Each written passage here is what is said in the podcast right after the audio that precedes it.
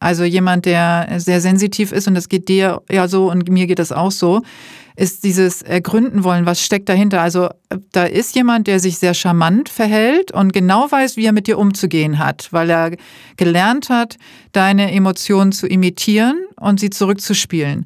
Du siehst aber und merkst, äh, und das siehst du ja an den Augen, ja, weil da ja genau dahinter eben genau dieser Bereich ist, der eigentlich nicht mehr funktioniert. Ähm, siehst du, dass das irgendwie nicht stimmt. Also irgendwas ist da, ist da komisch und du willst es ergründen und das macht natürlich die Attraktion aus. Und diese Person spielt mit dir und treibt es so weit, weil du bedeutest dieser Person nichts. Gar nichts. Weil die kann ja kein, äh, diese Person kann nichts empfinden, was dich betrifft. Hat aber Lust an dem Spiel mit dir und findet dich vielleicht auch attraktiv, jetzt rein äh, körperlich, kann ja auch sein. Ne? Also, dass da einfach, da muss ja immer ein Sinn und Nutzen sein. Also, damit du interessant bist, muss das ja einen Nutzen haben. Also, äh, die, du, die verbinden sich ja nur mit dir, Soziopathen und auch Psychopathen verbinden sich nur mit dir, wenn du einen Nutzen für sie hast.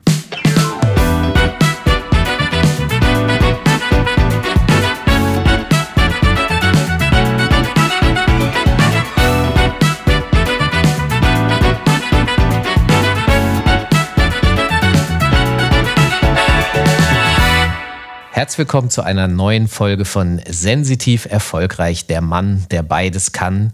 Und dies hier ist unser Seitenwechsel-Spezial, denn alle drei Monate übernehme ich von Janet Braun einmal die Moderation, um Janet Braun als Gast zu haben und sie zu interviewen. Und heute werden wir ein bisschen zurückschauen, was ist in den letzten drei Monaten passiert, welche Gäste waren da, was war da vielleicht außergewöhnlich oder spezieller oder interessant. Ist ja immer alles, ne? Man darf ja niemanden niemanden zurücklassen. Äh, du hattest auch die erste Frau zu Gast, habe ich gesehen. Und darüber werden wir also ein bisschen sprechen. Als zweites Thema äh, würde ich sehr gerne mit dir sprechen. Du hattest in der letzten Seitenwechselfolge hattest du davon gesprochen, dass es so eine Art Superrealität gibt. Das fand ich hochinteressant, weil ich benutze das seitdem auch immer dieses Wort. Und äh, es hat mich aber zu einer Frage gebracht, nämlich ob es auch boshafte HSP-Ausprägungen geben kann. Da bin ich sehr gespannt, was du zu antworten hast. Und dann mal gucken, vielleicht werden wir das am Ende aufgreifen oder im Rückblick, das wird sich jetzt gleich ein bisschen ergeben, nämlich der spezielle Fall der Synästhesie. Ähm, was das genau ist, erklären wir gleich auch nochmal. Deswegen erstmal, Janet, herzlich willkommen in deinem eigenen Podcast. Yay, hey, moinsen! Frohes neues Jahr wünsche ich dir. Ja, genau. Also das ist ja jetzt auch äh, ein neues Jahr, neues Glück. Und ähm, auch wenn ich jetzt nicht so äh, der spezielle, ich glaube daran, dass man alles hinter sich lässt und alles Neue äh, dann erst kommt, äh, sondern ich äh, bin ein großer Verfechter von Weitermachen. Ne? Also es äh, wird nicht alles, was im letzten Jahr war, wird plötzlich äh, in der Schublade verschwinden, sondern das nimmt man natürlich alles mit. Aber ja, das ist äh, die erste Aufnahme in, in dem Jahr 2021 und wird auch die erste Folge im 2021 sein. Aber da muss ich dir schon mal gleich die, die erste HSPS-ge Frage stellen, nämlich alle Menschen um mich herum, von denen ich persönlich auch so den Eindruck habe, dass sie äh, dieser Diagnose wahrscheinlich äh, ausgesetzt wären, wenn sie sich prüfen lassen würden oder so. Das sind alles Menschen, die sich so gut wie nie Vorsätze vornehmen. Ist das, also, wenn du mir das letzte, letztes Mal so wunderbar mit dieser Superrealität erklärt hast, weil daraus kann ich mir sehr viel ziehen, man nimmt sich keine Vorsätze, weil man aus der Superrealität heraus weiß, naja, dann rauche ich jetzt vielleicht zwei Wochen nicht oder ich esse weniger oder trinke keinen Alkohol oder mache Sport und dann, dann wird es wieder normal. Was ja, sagst du dazu? Ja, es fühlt sich immer so ein bisschen äh, ähm, äh, kurz und klein gedacht an. Ne? Also das, deswegen sage ich weitermachen. Das heißt also, wenn ich jetzt, äh, mich hat auch jemand gefragt letztens, äh, wo ich als Podcast, in einem Podcast zu Gast war, ähm, was ich denn lassen möchte im nächsten Jahr, was ich nicht mehr machen will. Und dann hast du schon gedacht, das tue ich doch längst. ja, nee, das ist so, nee, ich habe ich hab, ich hab das gar nicht, also ich musste da gar nicht drüber lachen, sondern ich habe tatsächlich kurz nachgedacht und habe gesagt, ich möchte gar nichts lassen, sondern ich möchte eigentlich mehr machen. Also ich möchte eigentlich, ich mache ja immer ich gehe immer den nächsten Schritt. Also es, geht ja immer um Entwicklung und ums nächste und ums nächste und nicht, was ich äh, lassen will, weil, wie du schon sagst, da hast du jetzt gelacht, ähm, ich weiß gar nicht, was ich lassen soll, weil ich lebe ja schon relativ gesund. Ich habe natürlich jetzt auch so ein paar Corona-Kilos ähm, ähm, drauf und habe es mir gut gehen lassen, einfach für die Seele auch und weil man so viel zu Hause war. Äh, das heißt, also für mich das Einzige, was ich mir jetzt vorgenommen habe und ähm, äh, hier der Knut von Hafengold, wo ich ja immer zu Gast sein darf im Studio, äh, macht es gerade vor, ist Fasten. Also Fasten ist jetzt angesagt. Ähm, aber das mache ich mehrmals im Jahr und mache ich nicht nur, äh, wenn, wenn der Jahreswechsel stattgefunden hat. Und das ist einfach ein Gefühl, was ab und zu mal befriedigt werden will. Mal alles äh, rausschwemmen sozusagen. Aber sonst habe ich mir nichts vorgenommen, außer dass es äh, alles immer geiler wird als zuvor. Soll ich dir was sagen? Ich hatte, ich, ich habe mir eigentlich mein ganzes Leben noch nie wirklich was für so einen Jahreswechsel vorgenommen, weil ich eben genau immer gedacht habe, äh, also äh, das, was sinnvoll ist, tue ich so oder so, unabhängig jetzt, ob gerade Neujahr sein soll oder nicht. Aber letztes Jahr habe ich das einmal willentlich gebrochen und vielleicht war das der Fehler und ich bin für all das hier verantwortlich, weil ich habe mir nämlich letztes Jahr vorgenommen, ich möchte weniger misanthropisch sein. Ich möchte weniger, ich möchte das abbauen. Ich möchte netter, freundlicher auf die Menschheit zugehen. Und dann kam das letzte Jahr. Und das ist, glaube ich, das schwierigste Jahr Und gewesen. Und alle haben sich versteckt man, vor dir, weil sie Angst ja, indem man das abbauen, indem man das abbauen kann. Es ist wirklich, wirklich, wirklich verrückt gewesen. Aber Kommen wir zurück zu diesem Podcast und was du hier gemacht hast. In den letzten drei Monaten eine Sache, die sehr auffällig ist, dieser Podcast heißt ja eigentlich der Mann, der beides kann. Mhm. Und wir haben letztes Mal auch darüber gesprochen, warum du dich äh, relativ stark auf Männer äh, fokussiert hast. Aber du hattest auch deine erste Frau zu Gast. Was genau war da los und warum? Also der Gedanke war ja schon etwas länger da, dass ich meine Frau befragen möchte, auch in diesem Podcast und nicht nur außerhalb. Ähm, zu dieser Thematik, also tatsächlich zu dem sensitiven Mann. Und ähm, daraus ist dann entstanden, dass ich überlegt habe, welche Frauen kommen dann in Frage. Und das hat, da habe ich mich lange mit rumgeschlagen, also über Monate, eigentlich schon fast seit Beginn äh, des Podcasts, immer wieder hin und her überlegt. Und ähm, und ich wollte gerne eine Frau zu Gast haben, die sich in der Männerwelt sehr gut auskennt, ähm, also viel, viel, viel beruflich oder privat oder wie auch immer mit Männern zu tun hat. Ähm, und vor allen Dingen auch mit Männern oder in einer Männerwelt, wo eben Sensitivität nicht, noch nicht angekommen ist und, äh, und die selber auch sensitiv ist. Und ich habe die perfekte Frau in Katja Kraus gefunden. Ähm, und ich habe mich so wahnsinnig gefreut, dass sie sofort zugesagt hat. Wir haben uns getroffen und geschnackt vorher und, äh, und habe aus meiner Perspektive so eine schöne Folge aufgenommen und, ähm, und auch viele positive Rückmeldungen bekommen, weil sie einfach viele verschiedene Perspektiven aufmachen konnte. Und deswegen heißt es auch, so wie bei uns heißt es Seitenwechsel.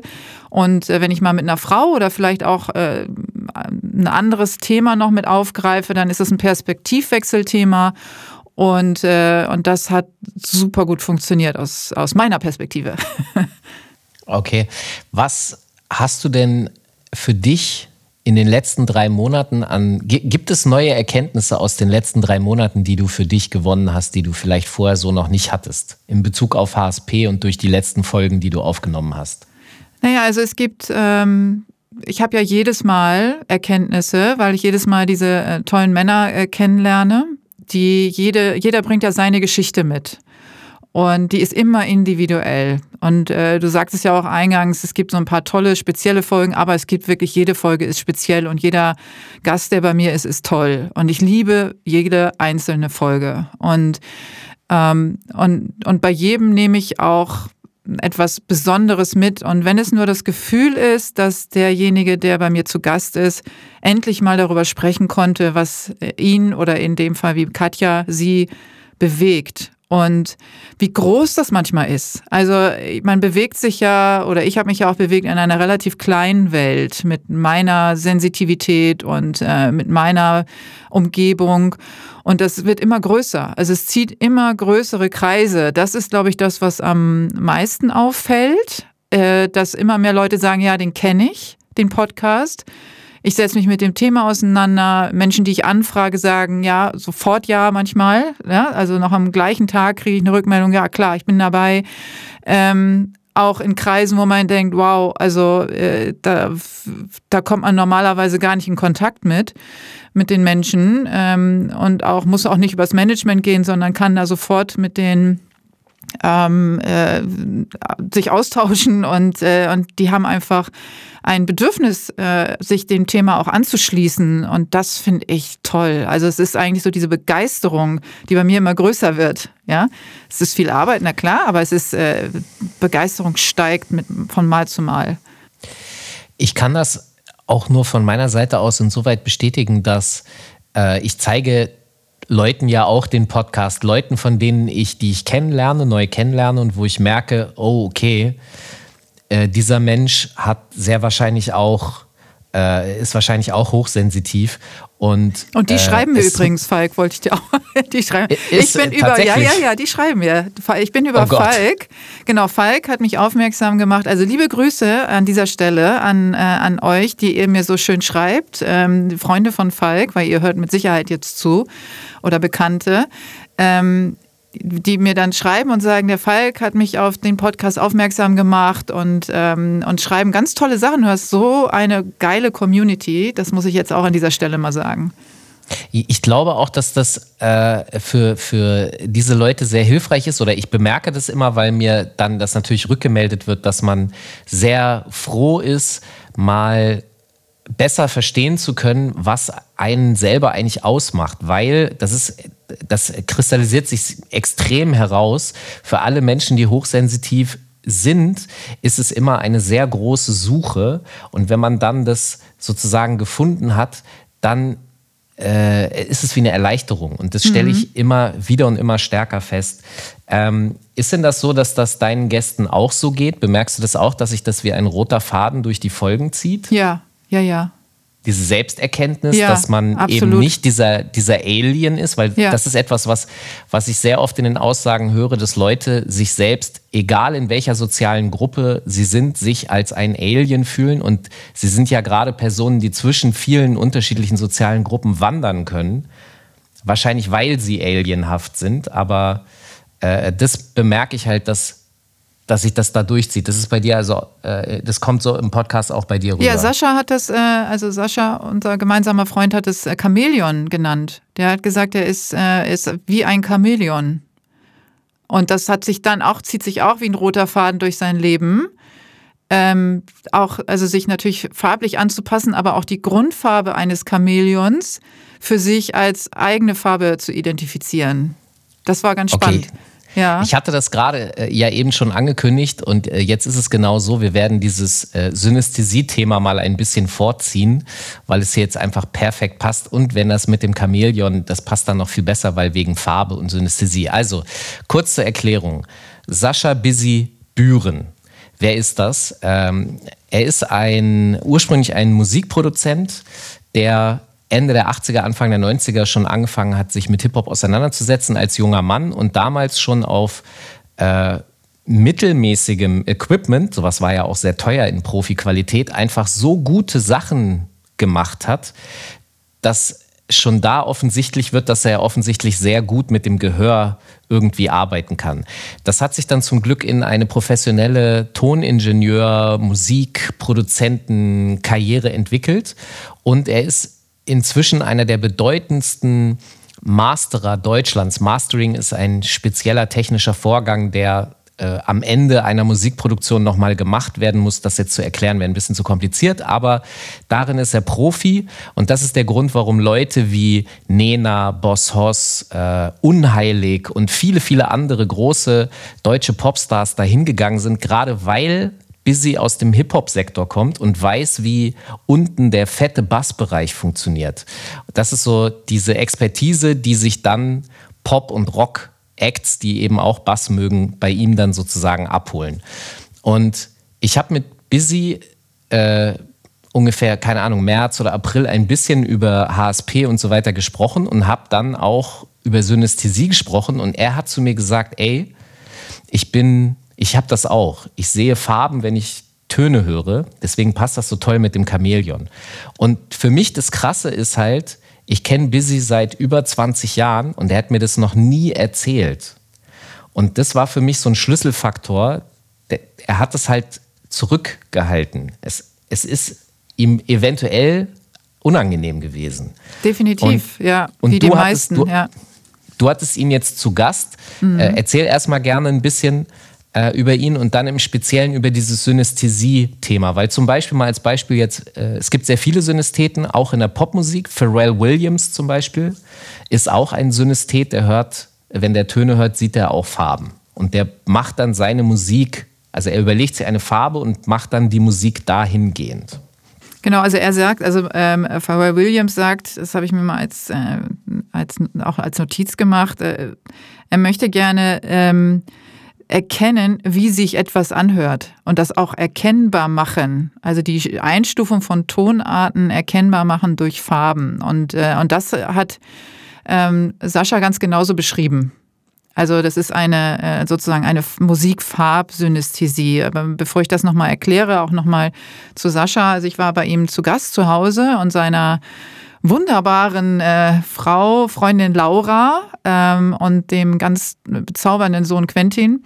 Die haben mich eingeladen, weil natürlich äh, liegt es nahe, dass ich bei denen zu Hause aufnehme, weil ich glaube, Sascha hat das äh, bestausgestattete Studio einfach mal zu Hause, äh, was man sich so vorstellen kann. Und da haben wir ganz gemütlich äh, gegessen, gesessen, gequatscht, wieder gegessen und äh, gequatscht ähm, und eine Aufnahme gemacht, äh, wo er sich einfach auch äh, schön geöffnet hat, was, äh, was seine Wahrnehmungen angeht und konnte das auch am Computer zeigen, also wie sich das bei ihm tatsächlich darstellt. Und ähm, Synästhesie an sich ist ähm, äh, geht um die Sinne. Das heißt, also bei Menschen, die Synästhetiker sind, ähm, sind mehrere Sinne miteinander auf eine besondere Art und Weise auch verknüpft. Also was ich ganz schön finde, ist, wenn man es Sinnesverschmelzung nennt oder noch schöner, gerade wenn es um Musiker geht, also um Symphonie der Sinne. Und äh, also ein Sinnesreiz, der zum Beispiel jetzt, was wir auch kennen, also das, äh, den Hörreiz oder den, zum Beispiel also jetzt ein, du hörst einen Ton als äh, Musiker in dem Fall oder überhaupt, ähm, wird äh, verknüpft mit einem anderen Sinn, der eigentlich damit gar nichts zu tun hat. Das heißt, du nimmst noch zusätzlich mindestens eine Sache wahr. Und in dem Fall, wie bei Sascha, sind es halt Farben. Das heißt, jeder Ton hat für ihn eine Farbe. Und er hat, bei ihm geht es auch noch weiter und das hat er mir gezeigt an seinem, ja, an seinem Laptop dann, an seinem Computer, ähm, dass Instrumente Farben haben. Das heißt, äh, dass der Bass, das Schlagzeug, ähm, die Gitarre, das Saxophon und so, die haben alle Farben.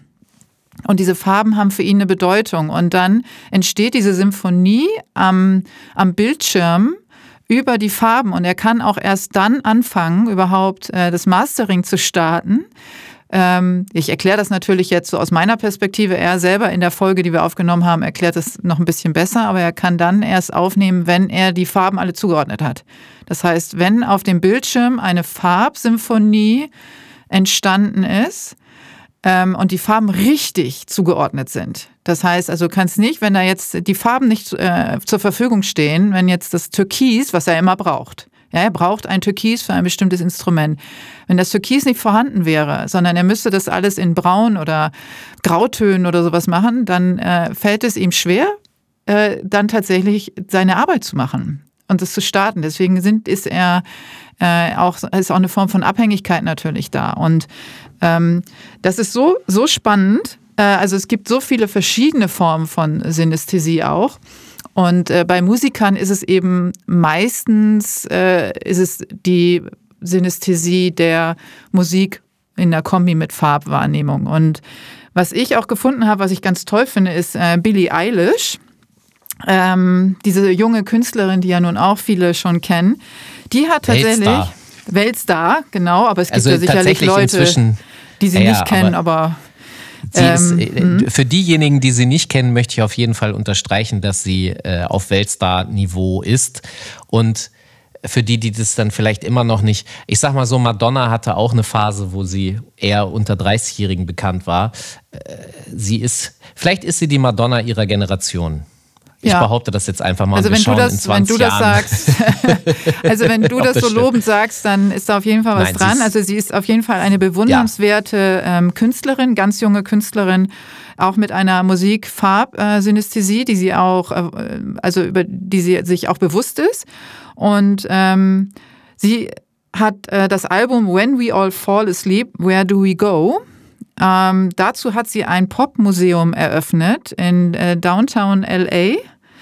Ähm, und dieses Popmuseum besteht aus 14 Räumen, weil es sind 14 Titel auf diesem Album und sie hat jeden Raum äh, passend zu der Musik gestaltet, weil sie wollte, dass jeder das Album durch ihre Augen sehen kann. Und das ist halt, das ist die, äh, die, also wirklich das beste Beispiel, was man so nennen kann, ähm, wie sie Musik macht, weil sie sieht Räume, sie sieht äh, Farben und, äh, und so wollte sie halt eben durch die Gestaltung dieses Popmuseums zeigen, wie sie einen Song wahrnimmt, was das für sie auch bedeutet. Mich würde dabei mal eine Sache interessieren. Für jemanden, der synästhetisch ist, also sprich der, man wird ja so geboren. Das heißt, für einen selber ist das ja Normalität. Ja. Das heißt wiederum, ab irgendeinem Punkt muss, also man geht ja immer von sich aus erstmal und denkt, alle anderen haben das auch. Es muss aber irgendwann einen Knackpunkt geben, an dem man feststellt, dass man selber äh, irgendwie eine Fähigkeit hat oder etwas besitzt, was der andere nicht nachvollziehen kann. Hat dir Busy äh, diesen Moment mal beschrieben, an dem er bemerkt hat, dass die anderen nicht verstehen, wovon er redet? Ähm, also nicht so speziell. Ich glaube aber, da hast du schon recht, dass er lange darüber nicht gesprochen hat und das kann ich total nachvollziehen. Ähm, mich betrifft die Synästhesie ja auch. In anderer Form, da können wir, da, ja, da können wir gleich nochmal, also weil es eine ganz andere Form von Synästhesie ist, die ich habe. Aber ähm, was ja, ich würde, das, was, mhm. das, das, das wäre meine nächste Frage, ja. nämlich wenn es die Verbindung zwischen Hören und Sehen gibt, gibt es sowas auch mit Geschmack oder, oder irgendwie sowas? Ja, ganz genau. Mhm. Aber da würde ich gleich gern drauf kommen. Ja. Wo war bei dir der Bruch, wo du, wo du gemerkt hast, ups, die anderen verstehen nicht, wovon ich hier rede? Ähm, gefühlt ja schon immer, auch als Kind schon, aber das hat natürlich viele, viele Faktoren. Also erstmal diese Hypersensitivität, ähm, und die, die Aufnahme von Dingen, also was bei Synästhesie ja auch eine große Rolle spielt, ist extremes Einfühlungsvermögen. Also es ist wirklich so viel zu fühlen und, ähm, und Dinge wahrzunehmen, das ist ja nochmal auf einem anderen Level als ähm, ich spüre ähm, was in anderen so, so vorgeht, sondern äh, das Level erhöht sich noch, wenn man das dann äh, in Verbindung bringt mit, ich spüre sogar, und das ist bei mir jetzt so, ich spüre sogar den Schmerz körperlich, den anderen zuge der anderen zugefügt wird. Das ist auch, ja. ähm, das sind auch so Formen. Und ähm, wenn man, also ich weiß gar nicht, ob ein Synästhetiker, ein Synästhetiker, ob, ob der diesen Moment tatsächlich bewusst zurückverfolgen kann. Weil also, äh, das, also ich ja. glaube, das ist extrem schwierig, weil du hast es ja schon unbewusst, lebst du es ja schon sehr, sehr lange. Und vielleicht kommt der Moment ins Bewusstsein, wo du, wo irgendjemand drüber spricht, wo okay. du drauf angesprochen wirst. Okay, lassen wir diesen Moment, wo das, das lassen wir kurz beiseite, ja. weil das klingt sehr logisch, was du sagst, dass das eh sowieso wahrscheinlich eine Art auch Dauerprozess ist, weil es ja immer wieder passiert. Aber welche, von welchen Kombinationen im Synästhesiebereich weiß man noch? Also Riechen und Geschmack hat ja jeder. Das ist wahrscheinlich noch normal. Aber gibt es, keine Ahnung, du riechst ein Hähnchen und die Farbe ist blau zum Beispiel. Nein, braun. Also, ja. also wo man unterscheiden muss, ist äh, Assoziation und Synästhesie. Also es gibt ja, ähm, also intrinsisch ist Synästhesie angeboren, da hast du schon recht. Also man sagt auch oder man vermutet, dass jedes Kind, jedes Baby das hat ähm, und es eher abtrainiert wird oder man äh, es verlernt. Und bei manchen, also man sagt so ungefähr, es gibt vier Prozent der Menschen sind äh, Synästhetiker und ähm, dass die anderen es eher verlernt haben, als dass es jetzt etwas ist, was hinzukommt. Das heißt, ähm, diese Wahrnehmungsfähigkeit weggeht. Und ähm, es gibt ungefähr 60 verschiedene Formen, von denen man heute weiß, verschiedene Kombinationen. Und äh, ich, Welche gibt es da? Also es gibt äh, am weit, weitesten verbreitet sind zum Beispiel die ähm, Buchstaben-Wörter-Farbkombi. Also, so, dass man das? zum Beispiel Buchstaben, also bei mir ist, äh, oder nicht bei mir, aber bei manchen Menschen ist das A immer dunkelrot, äh, das B ist blau und so weiter. Und das Gleiche auch dann als nächstes direkt ist mit Zahlen. Die Zahlen kommen. Ist ne? das, Zahlen, sind, sind, sind Zahlen, sind Zahlen hm. dasselbe wie Buchstaben im Grunde? Für einen hm, Menschen? Ja, also die meisten, die das mit Zahlen haben, haben es auch mit Buchstaben. Ne? Also aber das kommt das, schon oft vor, aber das muss nicht unbedingt sein. Also, geht das über die. Hm? Symbolik? Also weil Zahlen mh. sind ja einmal, wenn ich sie einfach ausspreche, etwas, ein Wort, etwas Abstraktes, aber hat es mit der Symbolik zu tun, also auch der Form oder sowas? Naja, das kommt dann als nächstes. Das ist dann eine weitere. Okay. Also entweder ist es eine dritte Ausprägung, weil das kommt auch vor, dass es drei verschiedene Wahrnehmungen gibt. Ne, dass zum Beispiel ein ähm, ein Buchstabe nicht nur eine Farbe, sondern auch einen Klang hat oder auch einen Geschmack. Also es gibt auch Dreierkombis, ja, wow. dass, du, dass du dann sagst, das A ist nicht nur äh, dunkelrot, sondern es schmeckt auch nach, ähm, nehmen wir mal was, was abstrakter ist, äh, nach Banane. Wow. Ja, oder es, es riecht nach, ähm, nach frischem Meer, nach einer frischen Meerbrise. So.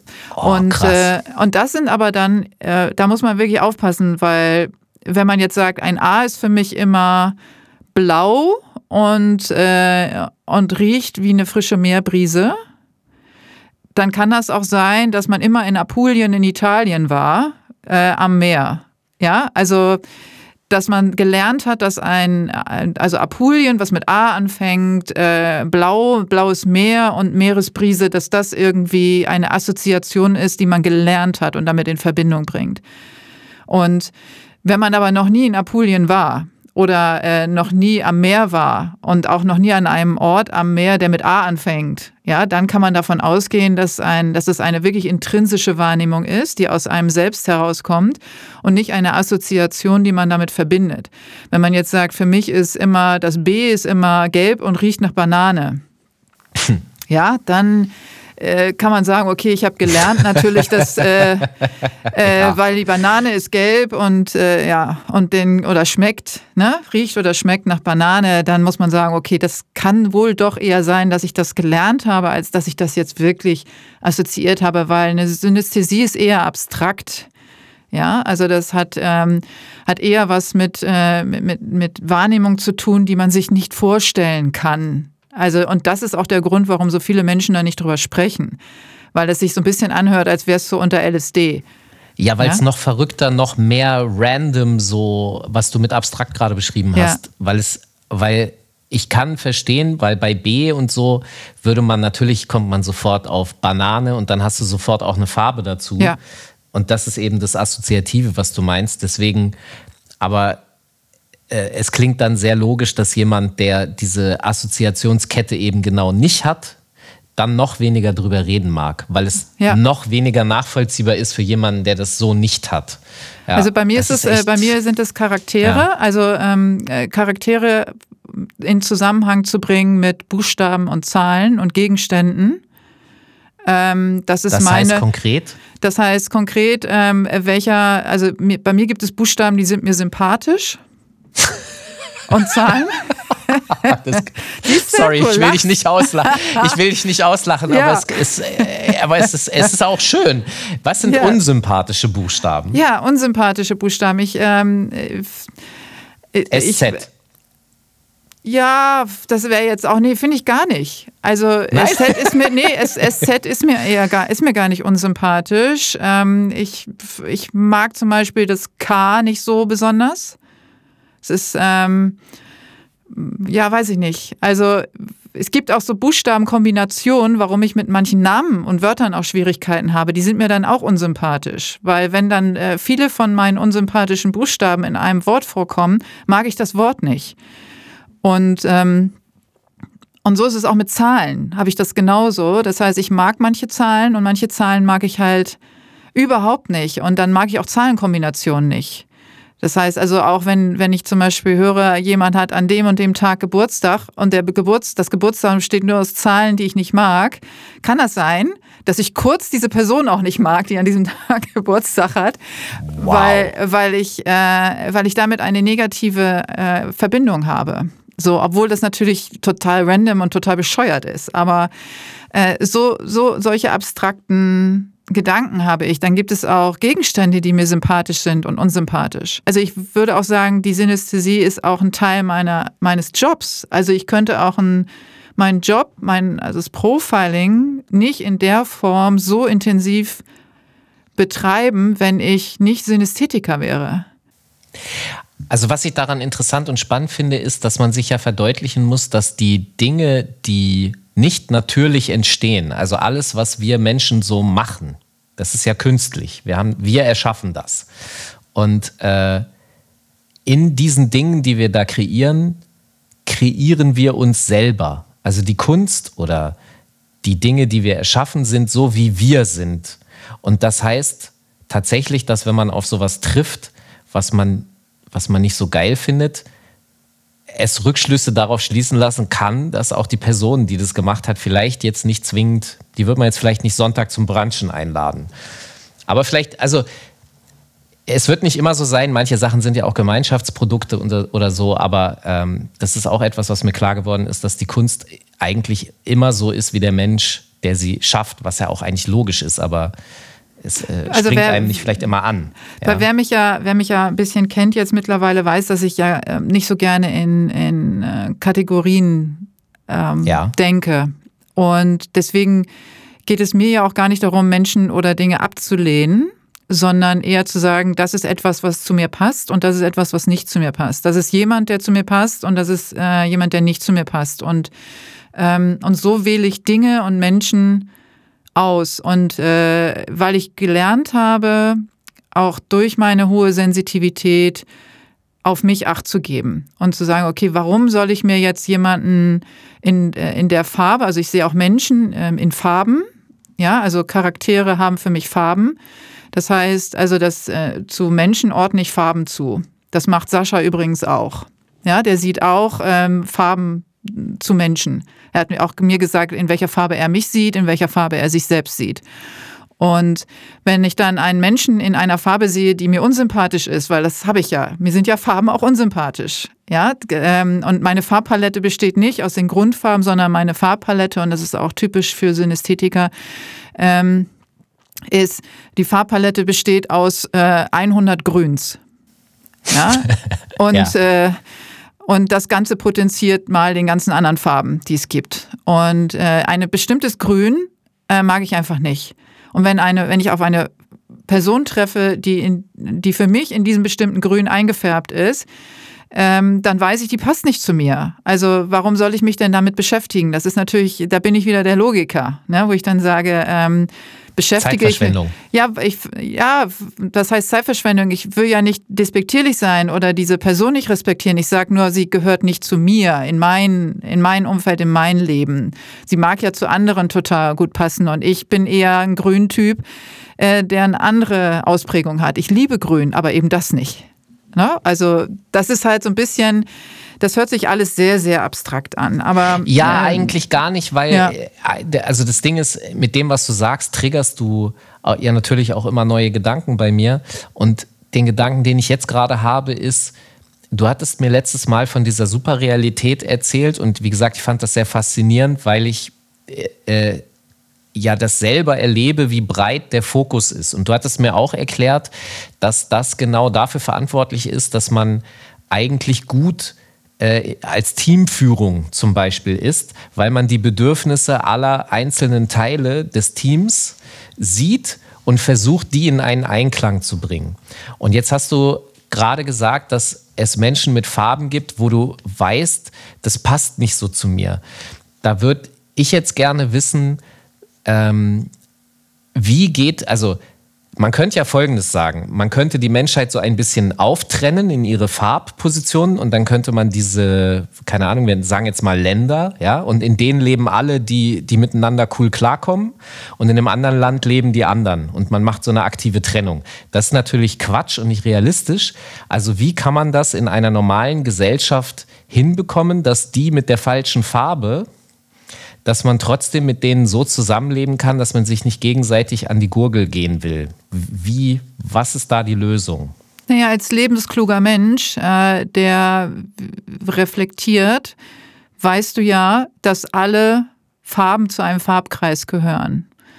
Und dass jeder eine, äh, seine Berechtigung hat. Das heißt, ich unterscheide natürlich zwischen, äh, womit beschäftige ich mich privat und was ist vielleicht beruflich für den Erfolg des Projekts notwendig und da ist immer alles aus dem Farbkreis notwendig. Das heißt, wenn ich jetzt wieder an diesen logischen Punkt gehe, dann habe ich einen Grünton, den ich nicht mag, den ich sehe an einem Menschen, der passt aber zu einer Tätigkeit, die ich auch nicht besonders mag.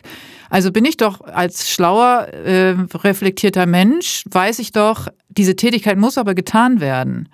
Das heißt, ähm, ich erkenne, diese Tätigkeit hat für mich ein bestimmtes Grün ich sehe diesen Menschen, der hat auch dieses bestimmte Grün, also ist es doch ein Match und, äh, und bringe diese beiden Dinge zusammen und habe dann ähm, als aus der logischen Perspektive ähm, eine, eine perfekte Zuordnung gefunden. Und so würde ich, so gehe ich ja immer vor. Also das mhm. heißt ja im Grunde, dass man lernen muss, zum einen, okay, ich, ich als Privatperson muss mich mit einer bestimmten Form von Mensch umgehen, die muss ich erstmal kennenlernen. Man muss sozusagen, das wird ja in vielen anderen äh, äh, analytischen Sparten auch gesagt, also die toxischen Elemente aus dem Privatbereich rauszuhalten, damit es einem erstmal privat gut geht. Und dann gibt es aber eben darüber hinaus einen größeren gesamtgesellschaftlichen Aspekt, in dem die Teile, die man selbst nicht braucht, trotzdem äh, wichtige Funktionen übernehmen, was ja in, in der heutigen Gesellschaft, in der wir leben, hat man ja das Gefühl, dass alles immer aufgeheizter und immer, immer aufgeregter wird. Äh, und eigentlich das nicht gut ist, weil man, also im Grunde fühle ich mich jetzt schon wieder gerade an Yin und Yang erinnert. Man braucht den schwarzen Punkt im Weißen und den weißen Punkt im Schwarzen, weil nur das Vollständigkeit ergibt und alles hat so seinen Sinn. Das heißt ja auch Farbkreis. So ne? Und der Kreis hat ja kein Ende und es ist alles in sich äh, geschlossen. Und in diesem Farbkreis gibt es ja. alle Nuancen. Und ich ja. mag die Form des Kreises, zum Beispiel eine Form, die mir extrem sympathisch ist. Ähm, ja. Ich mag zum Beispiel auch das Dreieck, ich mag das Viereck aber nicht. Während ein Viereck, also ein Quadrat, ähm, da hadere ich übrigens sehr, weil ich, äh, ich habe auf einem vierten Geburtstag äh, Tag 4 und ich mag die 4 eigentlich gar nicht so gerne. Damit habe ich echt Schwierigkeiten. Ich will immer, dass die 4 meine Lieblingszahl ist, aber sie ist es einfach nicht. ähm, aber das, diese 4 äh, ähm, oder dieses Quadrat ist, äh, das sind vier gleiche Seiten und da tut es sich einfach nichts. Da passiert nichts. Also ich finde das auf jeden Fall auch eine wichtige Erkenntnis und es passt eben auch wieder zu dem, was du von der Superrealität erzählt hast, dass man eben einen breiten Fokus hat, die alle Interessen und das bedeutet automatisch auch, dass man die Interessen derjenigen mit im Blick hat, mit denen man persönlich jetzt im Privaten eben genau das, was ich meinte, zum Branchen wahrscheinlich weniger Energie aufbringen würde. Ähm ja, man muss aber auch unterscheiden, und das ist mir auch ganz wichtig, weil ich finde, äh, das nochmal drauf angelegt auf die äh, Kategorien, Kategorien. Ähm, es gibt äh, den Unterschied zwischen ist mir sympathisch oder unsympathisch und ist toxisch. Ja, oder nicht toxisch. Und weil toxisch ist nochmal eine ganz andere Hausnummer und die würde ich mir auch nicht ins Berufsleben holen. Na, also da gibt es halt eben, da muss man wirklich auch unterscheiden und da kommen wir vielleicht auch nochmal zu, wenn wir gleich noch über, ähm, über die Gutmenschen in Anführungsstrichen sprechen und gibt es eigentlich auch äh, das Gegenteil davon oder ähnlichen. Da, aber das, das wollte ich nur kurz dazu sagen. Ne? Nur weil ich ein bestimmtes Grün nicht mag oder mir das nicht so sympathisch ist, ist heißt das nicht, dass es keine Berechtigung hat oder, ähm, ne, oder für andere nicht total der total okay, tolle Mensch das, ist. Das Toxische hat keine Berechtigung. Das, das finde ich ganz auch noch genau. Das, äh, genau, das ist mir wichtig. Das, äh, das müssen wir dazu sagen.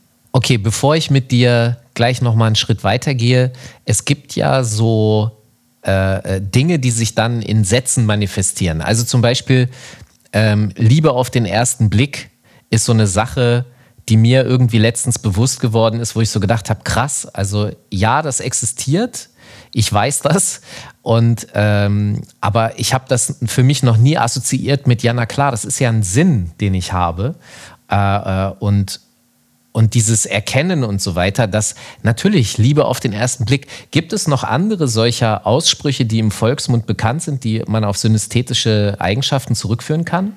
Ähm, ja, also es gibt zum Beispiel ähm, knallige Farben, also dann äh, weicher Klang, äh, bittere ah. Erfahrung, grün ärgern, ähm, ja. einen Tag blau machen. Ähm, dann stechender Geruch oder es gibt ja auch, und das ist ja in, äh, ganz weit verbreitet, rote und schwarze Zahlen. Ja, man ist in den roten Zahlen, man ist in den schwarzen Zahlen. Und äh, man verbindet ja ganz klar damit ähm, ein, ein, äh, eine Tatsache, aber auch ein Gefühl. Ist das denn da immer belegt, dass das über eine Synästhesie kommt oder kann es da auch andere Hintergründe geben? Keine Ahnung, dass jemand äh, im Minus bei Bankgeschäften dann auch mit roter Farbe malen musste, keine Ahnung, weil nur ja, rote Stifte. Ja, kann im, ja sein. Kann ja. ja. sein, ne? Also deswegen ist ja also dieser schmale Grad zwischen Assoziation und äh, echter Synästhesie, das kann man ja in dem Fall gar nicht nach vollziehen, weil man nicht weiß, wann das entstanden ist, aber ja. soll nur so ein bisschen vielleicht erklären, ähm, dass wir schon lange in unserem Sprachgebrauch und in unserem Leben ähm, Menschen um uns herum haben und, äh, und auch vielleicht sogar danach handeln und agieren, was wir vorher noch nicht benennen konnten, nämlich einen Sinn zu verknüpfen mit einer anderen Wahrnehmung, die gar nichts damit zu tun hat. Ja. Also warum ähm, ist ein Tag blau? Wenn ich sage, ich ja. mache einen Tag blau, warum ist ein Tag blau? Ne? Also es ja, gibt so verschiedene Sachen, die dazu führen können, aber es ist nur so eine, so eine, so eine kleine Idee. Beim blauen Montag ist es tatsächlich ja auch nicht nur der ähm, das Deutsche, das der Blue Monday, ne, ist ja auch ein Riesenhit gewesen. Mhm. Äh, das gibt es im Englischen offensichtlich auch. Aber also ich, ich liebe ja auch die, die Entstehung von Wörtern, die Etymologie. Mhm. Äh, vielleicht werde ich das nochmal rausgoogeln. Äh, ich bin jetzt neugierig. Ähm, wichtig, auch, wichtig ist ja? auch, was ich äh, dazu noch äh, ganz, ähm, ganz wichtig finde, ist, dass die Leute sich äh, damit mal ein bisschen beschäftigen. Weil um zu helfen, damit äh, Synästhesisten besser darüber sprechen, Synästhetiker heißt es eigentlich, ich sage immer Synästhesisten, ja. ähm, Synästhetiker, äh, besonders Kinder haben damit Schwierigkeiten, weil ähm, also eine Dyskalkulie oder auch eine Leserechtschreibschwäche kann ähm, Synästhesie zur Ursache haben, weil ein Kind sich weigert, wenn die fünf blau ist und die drei gelb, ähm, dass dann die acht ist dann äh, braun und die können das nicht zusammenbringen. Also wenn die sagen, sie möchten gerne die, man soll die fünf plus drei zusammenzählen und da in der braunen acht ist weder ein Rot noch ein Gelb von den einzelnen Zahlen, dann, dann können ist das, die das ja nicht. unlogisch. Das ist total unlogisch und äh, und das muss man halt auch mal, wenn die sagen, nee, das geht nicht, weil die Acht ist braun, dann soll man darüber nicht lachen, sondern dann soll man mal überlegen, äh, wie kann ich diesem Kind helfen und wie, was geht in diesem Kind eigentlich vor? Oder Leserechtschreibschwäche ist auch oft, wie es bei mir vielleicht auch war. Ähm, man mag bestimmte Wörter und Buchstaben nicht und kann sie nicht aussprechen, man kann sie nicht lesen. Meine Tochter hatte sowas. Die war tatsächlich so, dass sie bestimmte Dinge in einer bestimmten Reihenfolge nicht lesen konnte und nicht wollte, weil sie bestimmte Buchstaben und Wörter nicht mochte. Und ähm, einfach mal so als Idee, wie ich das ja immer so gerne sage, hinterfragen und Motive überprüfen und nicht äh, so schnell drüber hinweggehen und äh, beurteilen. Absolut. Und wenn ich jetzt hier lache, äh, dem empfehle ich bitte nochmal die Folge 2 zu hören, in der ich bei dir zu Gast bin. Da erzähle ich ein bisschen etwas über äh, meine Form von Humor, wie viele Ebenen die hat und dass die dreimal um die Ecke ist und vielleicht nicht immer nachvollziehbar. Und äh, dass ich gerade eben darüber lachen musste, äh, war eigentlich nicht despektierlich gemeint, sondern und natürlich erkenne ich das Leid äh, der Kinder an, die das dann haben und damit konfrontiert sind, äh, aber kann inzwischen ich kann inzwischen darüber lachen, aber meins nicht böse. Aber wie gesagt, Folge 2 hören, dann versteht ihr das vielleicht ein bisschen besser, warum ich äh, für andere manchmal komisch bin. Wieso erkläre ich mich jetzt eigentlich hier? Ja, aber ich würde jetzt erstmal sagen, äh, Folge 2 ja. ist äh, so hoch wertvoll, Falk, ähm, und der absolute Dauerbrenner in dieser Podcast-Reihe. Deswegen würde ich jedem empfehlen, der die noch nicht gehört hat, sich die anzuhören. Okay. Ich, abgesehen ich, äh, vom Humor. abgesehen von meinem Humor, okay. Ähm, ja, du hattest noch jemanden zu Gast, äh, mit dem ich auch schon äh, immer wieder in meinem Leben zu tun hatte, auch weil wir ähnliche Interessen folgen, äh, ähm, verfolgen. Du hast Patrice, einen Kollegen von mir zu Gast gehabt, früher bei MTV gewesen, heute äh, immer noch journalistisch tätig, sehr stark, was ich so mitkriege im, im Essen und im Kinomäßigen Sektor so. Und äh, aber auch als Fotograf aktiv und also so auch multikreativ. Und äh, ich fand interessant, es gab so eine Schlagzeile. Ähm, du musst mir noch mal kurz helfen. Was für ein Hund war er? Er ist als Pudel? Ach so, war, war er ein Pudel ähm, unter als Pitbulls? Pudel ähm, aufgewachsen in einem Umfeld von Pitbulls oder so, ne? Äh, ähm, genau. Genau, und das mhm. fand ich hochinteressant, weil äh, ich mir eben genau das versucht habe vorzustellen, wie das so ist. Ähm, und da streifen wir nämlich potenziell ein Thema, was, was ich sehr faszinierend fand, weil vielen Menschen, denen, von denen ich den Eindruck habe, dass sie Synästhetiker sind, sind zeichnen sich auch durch eine besondere, hm, also Demut, aber auch Freundlichkeit und äh, Sachlichkeit auch aus. Gleichzeitig aber auch einer ganz tief verwurzelten Herzlichkeit. Aber Meinst so du Synästhetiker oder meinst du hochsensitive? Hochsensible, okay, sorry, hochsensible. Mhm. Ähm, und da habe ich mich dann irgendwann gefragt, es muss doch eigentlich auch Arschlöcher geben.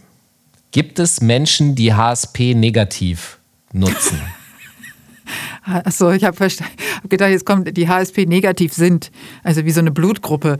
Ähm, naja, aber ne, also wenn ich, wenn ich die Fähigkeit dieses, dieser Superrealität zum Beispiel habe, die, dann erscheint mir das, wenn ich so drüber nachdenke, natürlich erstmal logisch, dass ich sie äh, gar nicht negativ einsetzen kann.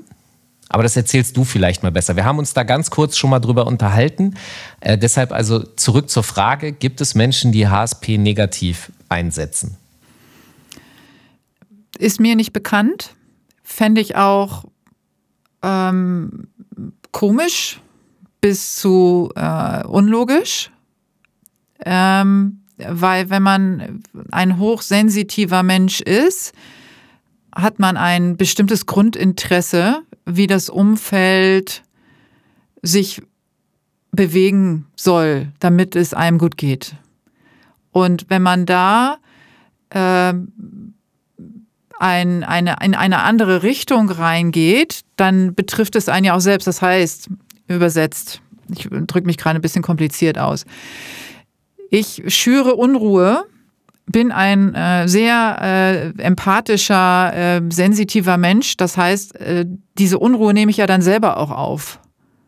Das heißt, es löst in mir auch wieder Unruhe aus. Also das ist ja diese Kettenreaktion. Wie unlogisch bin ich denn dann als äh, hochsensitiver Mensch, wenn ich mich selber in so eine toxische Situation bringe? Da haben wir das Wort wieder. Das heißt, also als sensitiver Mensch ist man vom Grund her ja eher daran interessiert, weil man ja schon ständig in der Überreizung ist und damit zu kämpfen hat, ähm, was in, auf, also im Außen auf einen einströmt. Da, wo man Einfluss hat, Einfluss zu nehmen, dass es eher harmonischer, freundlicher, zugewandter zugeht, weil man dann sich selber auch besser fühlt. Und das hat jetzt nichts mit äh, wahnsinnigem Egoismus zu tun, sondern einfach mit einer Selbstfürsorge. Ähm, also jeder, der sich, der das ja auch kennt, in einer, in, als sensitiver Mensch in einem Umfeld arbeiten zu müssen, was vielleicht oder mit Menschen arbeiten zu müssen, die eher toxisch sind, die eher aggressiv sind, die eher anstrengend sind, die laut sind, die ähm, wo es stressig ist, an einem Arbeitsplatz, der an sich laut ist, wo viele Geräusche sind, äh, wo viele Menschen hin und her laufen und so. Äh, die sich ja, die ja eher, wenn sie Einfluss nehmen könnten, das alles wegeliminieren würden und würden sich in einen Raum begeben, der äh, ruhig, ausgeglichen und entspannt ist. Das heißt also, wenn ich mich in eine Situation begebe oder eine Situation absichtlich schüre, in dem Disharmonie stattfindet, in dem ähm, ich jemanden etwas antue, äh, wo dann die andere Person drunter leidet, tue ich mir ja selber was an. Und, äh, und deswegen, du hattest auch diesen Begriff, wo wir darüber gesprochen haben, Gutmensch mal in den Raum geschmissen. Sind alle, die äh, HSPler sind, also highly sensitive person, sind das alles Gutmenschen? Und ähm, ich würde das gar nicht als Gutmenschen äh, bezeichnen, weil das finde ich schwierig. Also es ist mir so eine Superlative. Ich würde aber sagen, die haben ein großes Interesse daran, dass ähm, die Welt oder ihre Welt zumindest zu einem harmonischeren Miteinander kommt, damit es für sie selber auch entspannter, harmonischer und ähm, freundlicher zugeht. Ähm, was ist mit den Menschen? Du hast, du hast gerade ges gesprochen von den Menschen, die zum Beispiel als Chef oder so oder äh, als äh, Bestimmer einer Gruppe äh, Druck machen, laut sind, anstrengend sind und rücksichtslos ist vielleicht auch ein gutes Wort. Ähm, was ist bei diesen Menschen los, dass die das erstens nicht als Problem sehen und dass sie, dass sie das vielleicht sogar brauchen? Ich gehe vielleicht noch mal einen Schritt weiter, Schritt weiter. Ähm, ich, ich, bin mir nicht sicher, ob Menschen, die das sagen, äh, auch immer so meinen, aber es gibt ja zum Beispiel auch so einen Satz wie, ey, eine Beziehung, in der nicht gestritten wird, da fehlt doch das Salz in der Suppe. Ja, so der, als wäre jetzt der äh, fliegende Teller in, in einer Beziehung irgendwie das Salz in der Suppe. Was ist bei diesen, also was, warum brauchen diese anderen Menschen das so? Also es Kannst gibt ja ganz, erklären? es gibt ganz viele verschiedene ähm, äh, Gefühlslagen und Gefühlsbedürfnisse natürlich. Und äh, ich würde mal sagen, das, was du gerade beschrieben hast, die Situation hat eher was mit, äh, ich muss mich selber spüren zu tun. Ja, also ähm, äh, wenn ich äh, Schmerz spüre, spüre ich mich selbst. Das ist äh, also da oder eben, wenn ich angegriffen werde, wenn ich mich streite, nur dann kann ich mich spüren, wenn es laut wird. Ähm, ansonsten komme ich gar nicht an meine eigenen Gefühle ran. Ja, das, äh, das ist natürlich so eine ganz andere ähm, Ebene nochmal, wo ich jetzt gar nicht aber, so aber unbedingt, äh, ja. Ich, sorry, dass ich jetzt gleich reingrätsche, mhm. aber wenn ich HSP richtig verstehe, dann ist es ja so, dass jemand, der eine, eine hochsensitive Person ist, der spürt sich ja theoretisch sowieso schon sehr stark. Ja. Und die anderen. Also es ist ja. eigentlich eher zu viel. Ja. Und bei den anderen, äh, wenn ich dich richtig verstehe, ist da ein Mangel und deswegen können die sich nur über diese Überreizung spüren, richtig? Ja, mhm. ganz genau. Ist das? Das ist eine Form. Also es gibt, äh, okay. äh, es gibt ganz, ganz viele Formen, die, ähm, äh, die ganz viele verschiedene Gründe haben können. Ne? Also Traumata und, ähm, und so. Also es gibt, aber worauf ich zum Beispiel mal hinweisen möchte, sind äh, tatsächlich Menschen, die nichts dafür können. Also Menschen, die sich nicht absichtlich äh, gefühlskalt verhalten. Ähm, da gibt es zum Beispiel die äh, Gefühlsblindheit, mit der äh, wir als, ähm, als HSPler am meisten zu kämpfen haben tatsächlich. Also neben den Soziopathen und den Psychopathen. Ähm, das sind alles Menschen, die ähm, wie farbenblind sind. Also die können einfach äh, Emotionen weder bei sich noch bei anderen spüren und angemessen darauf reagieren. Und ähm, das ist also bei Gefühlsblindheit, da spricht man von Alexithymie. Das ist der, äh, der Fachbegriff dafür.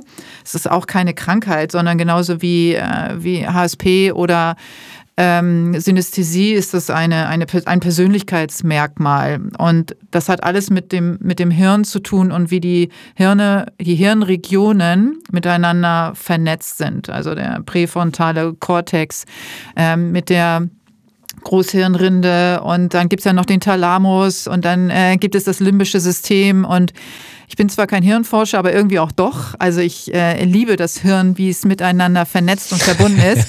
Und ich will da gar nicht. Ich liebe das Hirn. Ja, ich liebe das Hirn, weil das Hirn ähm, äh, tatsächlich für auch für Gefühle, was man ja lange nicht vermutet hat, für Gefühle und Emotionen zuständig ist. Und das beweisen eben genau äh, solche Fälle wie ähm, jemand, der äh, Alexithymie hat, also Farben- bzw. Äh, gefühlsblind ist. Und ähm, das betrifft tatsächlich jeden zehnten Menschen ungefähr, haben Forscher festgestellt. Das ist schon eine ganze Menge, wenn man sich, äh, das heißt, wir kommen alle mit diesen Menschen äh, in, in Verbindung. Und das sind genau diese, die, ich habe auch in der Verwandtschaft solche, die fachsimpeln über Computer, über Kameras und äh, also Fotokameras und also sie können sich so begeistern für technische Details, aber letztendlich empfinden nichts bei einer Kamera zum Beispiel für das Foto, was sie gemacht haben.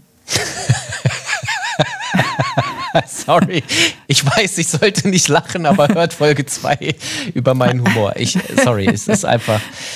Ja, ich finde das, das, ja auf genau, eine gewisse Art und Weise finde ich das ja auch schön, ja, weil jemand hat ja trotzdem für, für den Entstehungsprozess und alles, was dahinter steht, hat er ja eine Faszination und Liebe, aber was dann hinten bei rauskommt, das ist dann nicht mehr so wichtig. Das, also es ist, ich finde halt trotzdem. Eben, ja, es ist halt, es ist schön, weil es hat, äh, es ist anders als jetzt bei den Sozio- und bei den Psychopathen ähm, sind das ja, ist ja eine harmlose Variante. Es ist halt nur im Umgang wahnsinnig schwierig, weil, ähm, also das kam raus tatsächlich so in den 90er, 70er, 1970er Jahren, ähm, dass, es, dass es das gibt. Und zwar hat man Epilepti bei Epileptikern hat man die Verbindung zwischen den beiden Hirnhälften gekappt.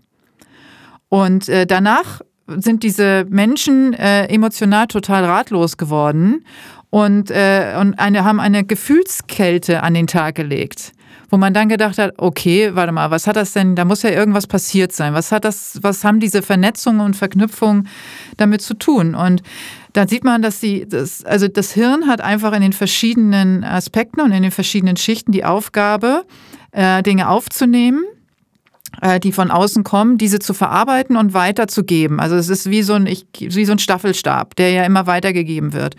Und ähm, und bei Menschen, die zum Beispiel diese äh, Gefühlsblindheit haben, die können ähm, eben diese Emotionen nicht empfinden. Also es geht dann nicht weiter, also vom Unbewussten geht es nicht weiter ins Bewusste und können also nicht deuten, was da passiert. Und das Unbewusste ist aber trotzdem, also die Aufnahme ist da. Und da sind ganz viele körperliche Reaktionen. Das heißt, äh, da wird der Körper geht in psychosomatische ähm, Problematiken, Kopfschmerzen, äh, Drucksituationen, also Bluthochdruck und so weiter, was nicht zugeordnet werden kann, was damit zu tun hat, dass der Körper damit kämpft, ähm, mit der Aufnahme, die er aber nicht bewusst nach außen formulieren kann, wo man auch wieder sieht, wie wichtig Kommunikation ist, wie wichtig Reflexion ist und so. Und das heißt, diese Menschen sind wirklich ähm, am Kämpfen und, äh, und kriegen von außen wahnsinnig viel Druck auch noch, dass es dann immer heißt, Mensch, jetzt fühl doch mal. Was fühlst du denn? Jetzt sag doch mal. Und sie können es aber nicht. Sie können nichts empfinden. Und sie können auch nicht sagen, wenn du jetzt weinst, dann können sie nicht äh, Mitgefühl mit dir empfinden, weil es einfach nicht funktioniert. Und ich finde, da würde ich auch gerne noch mal eine Lanze verbrechen, weil wir als HSPler natürlich extrem fühlen und fühlen, was der andere fühlt und immer so verurteilen auch und jemand sagen, du bist gefühlskalt und jetzt sag doch mal, du musst doch was fühlen. Aber diese aber Moment, Menschen können du, genauso du wenig dafür wie wir. Ja? Du meinst aber jetzt nicht die HSPler verurteilen die gefühlloseren doch, und sagen. Doch, doch, klar. Doch? Ja, ja, ja, sicher. Wir sind ja, Echt? ja, ja, natürlich, weil wir ja auch, wenn, wenn jetzt ein, das werden wir alle kennen, ähm, wir empfinden ganz viel und haben Menschen, wenn du, wenn man jetzt sagt, ungefähr jeder Zehnte ist ein jemand, der gefühlsblind ist. Das heißt, wir treffen alle auf die. Und ähm, und, und verurteilen diese Menschen, die dann nicht vielleicht mit Mitgefühl reagieren, wenn jemand anders weint ja, die daneben Ach so, stehen. meinst du das? Ja. Also, dass man sozusagen aggressiv wird, weil jemand anders plötzlich sich ja, in unseren aggressiv, Augen. aber so. Naja, ähm, man wird halt sauer, wenn man bemerkt, dass jemand, also das ist ja sehr respektlos und ja. man, man empfindet diese Menschen als sehr egoistisch und eben gefühlskalt, da hast du recht. Ja. Und, und du meinst also, man sollte dafür ein höheres Verständnis aufbringen, weil es sein könnte, dass es sich tatsächlich um neurologisch gefühlskalte ja, Menschen handelt genau. und nicht, nicht um welche, die ignorant also die es theoretisch empfinden könnten, die sich aber entschieden haben, äh, nicht darauf zu achten. Gibt es sowas überhaupt? Die sich entschieden Wird, haben? Ja, gibt es Menschen, die, also ich setze mich natürlich aufgrund von Corona sehr intensiv, äh, bestimmt seit einem, ja, seit März dann jetzt sehr stark äh, mit, mit der Corona-Leugner- Szenerie auseinander und schaue mir das an und vor allem sehr intensiv auf so einer psychologischen, ich versuche zu verstehen, was die Motivation und Beweggründe dieser Menschen sind. Ich lese mir Forschungsarbeiten durch über ähm, Psychologen, die beschreiben, dass das Weltbild als Grundlage verantwortlich ist für sehr viele äh, Verhaltensweisen und wie wir Nachrichten aufnehmen und solche Sachen. Und ich suche da halt die Antwort. Sind es Leute, die, in, die es eigentlich besser wissen, aber sich dagegen entschieden haben? Oder sind es Leute, die nicht anders können? Weil du beschreibst ja, wenn jemand neurologisch, der kann ja gar nicht anders. Der ja, deswegen ja finde find ich es wichtig, äh, da zu unterscheiden zwischen ähm, jemand, der eine Gefühlsblindheit hat, also ja. diese, dieses schöne Wort äh, Alexithymie. Ja. Ähm, das ist in, äh, im Grunde kein böser Mensch. Ja. Ähm, sondern er jemand, der neurologisch, das, er hat ja. einfach äh, diese Verknüpfung. Es kann auch sein, dass das durch eine ähm, durch, durch ein Traumata auch ausgelöst wurde oder einfach eben äh, nicht vorgelebt wurde. Das muss nicht mal traumatisch sein, sondern dass Emotionen äh, nicht vorgelebt wurden, wo, wo wir ja als kleine Babys und als Kinder von abhängig sind, ist, äh, die, wie Gesichter funktionieren, Gesichter lesen können, Emotionen lesen können. Und Aber du man, hast jetzt gerade ja. auch davon gesprochen, dass wir solche Leute nicht verurteilen sollen. Da sind wir ja, das ist ja die, die Lingo ist ja schon die eines Gerichtsprozesses. Und deswegen gehe ich jetzt mal über davon zu sprechen. Jemand, der es nicht kann, der ist ja theoretisch schuldunfähig. Und jemand, der sich bewusst dagegen entschieden hat, der ist ja schuldfähig, also der ist sozusagen schuldig. Also es gibt ähm, äh, dann, genau, wenn ja. wir davon sprechen, also wir haben jetzt einmal diese, äh, die, die harmlos sind und die eigentlich auch jetzt nicht mit dem Gesetz zwingend in Konflikt kommen, ja sondern eher mit sich selber in Konflikt kommen, wie ich gerade gesagt habe, dass sie psychosomatische Erkrankungen haben und, ja. äh, und eher mit ihrem Umfeld keine Freunde, Schwierigkeiten in der Beziehung und so weiter, eher dort äh, Probleme haben und sich eher zurückziehen in ihre technische Welt vielleicht oder wie auch immer, da wo sie sich auskennen und wo sie nicht über Gefühle sprechen müssen. Ähm, anders ist es bei den Soziopathen die ja. äh, tatsächlich ähm, und natürlich auch dann der, der Psychopath an sich, aber der Soziopath, der durch eine ähm, Persönlichkeitsstörung, die meistens in der Kindheit stattfindet, einen, äh, einen Weg gefunden hat, ähm, Spaß daran zu empfinden, andere zu manipulieren und sich daraus aus, dadurch auszeichnet, wirklich rücksichtslos zu sein und auch gerne mit dem Gesetz kollidiert, sich weigert, Pro äh, Verantwortung an, auf, ähm, zu übernehmen, äh, soziale Normen missachtet, unzuverlässig ist, aggressiv, eben manipulativ und äh, aber, von seinem Janet, Verhalten eben auch nicht abweicht. Ne? Das, ist, das, ist, das ist ein angeeigneter. Aber ähm, Janet, da würde ich mhm. gerne einmal die Kurve nochmal ja. zurück zu den bösen HSP-Lern. Ist es möglich, dass es einen psychopathischen HSP-Menschen gibt? Also bei Psychopathen ähm, ist es so, dass dieser ähm, Bereich, der einen HSPler auszeichnet, zerstört ist. Das heißt, der war mal da, ist aber eben also die Hirnregion, der vordere, mhm. äh, die vordere Hirnregion. Das ist auch oft so, dass zum Beispiel bei ganz, also bei Schwerverbrechern oder bei äh, Mördern und so weiter ist oft die Stirn auch ein bisschen eingefallen ähm, tatsächlich, weil ähm, diese Hirnregion, die direkt hinter der Stirn sich äh, befindet, ähm, zerstört ist. Und das kann auch sein, dass es von Geburt an so ist. Das kann auch sein, dass es durch einen Unfall passiert ist. Das kann auch sein durch Traumata, durch äh, Schläge, wie auch immer. Ähm, da gibt es ganz, ganz viele verschiedene Sachen und der Psychopath an sich zeichnet sich dadurch aus, dass dieses Aufnahmevermögen, dieses Empathievermögen nicht vorhanden ist. Das heißt, das, was ein ähm, HSPler insbesondere auszeichnet, ist bei einem Psychopathen nicht da.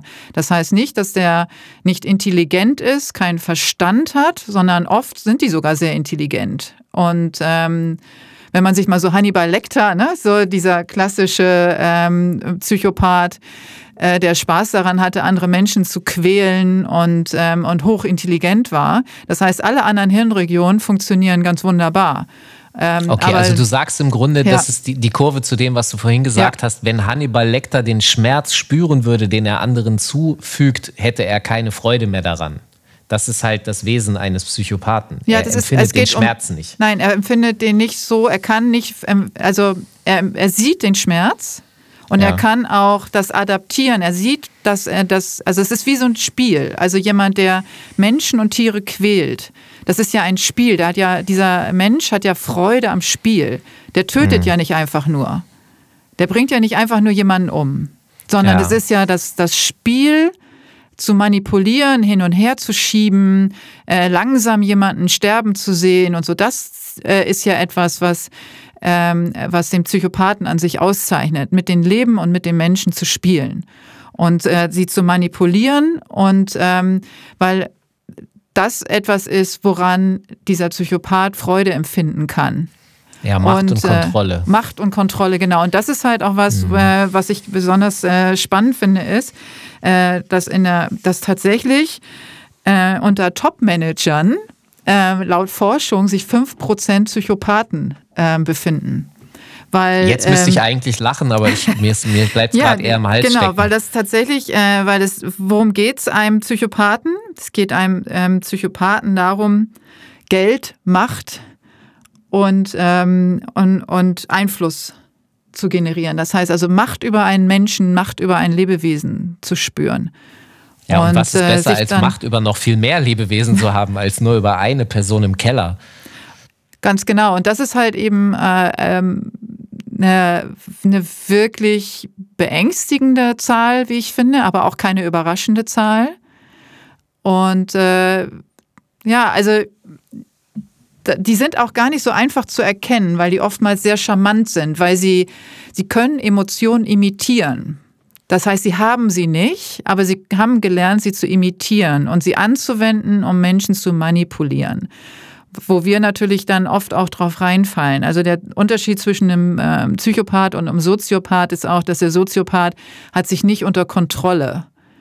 Ja, wenn du den zu überreizt, dann flippt der aus und lässt sich halt und verliert die Kontrolle, während ein Psychopath, weil die Emotionen ja tatsächlich äh, überhaupt nicht vorhanden sind. Beim Soziopath sind sie ja noch unbewusst da, beim, beim Psychopath eben gar nicht. Und ähm, das heißt, das lässt den total kalt. Ja, und der, der ist gar nicht angreifbar und der sieht eigentlich eher unsere Emotionen, insbesondere also einen Menschen, der äh, hochsensitiv ist, als schwach an.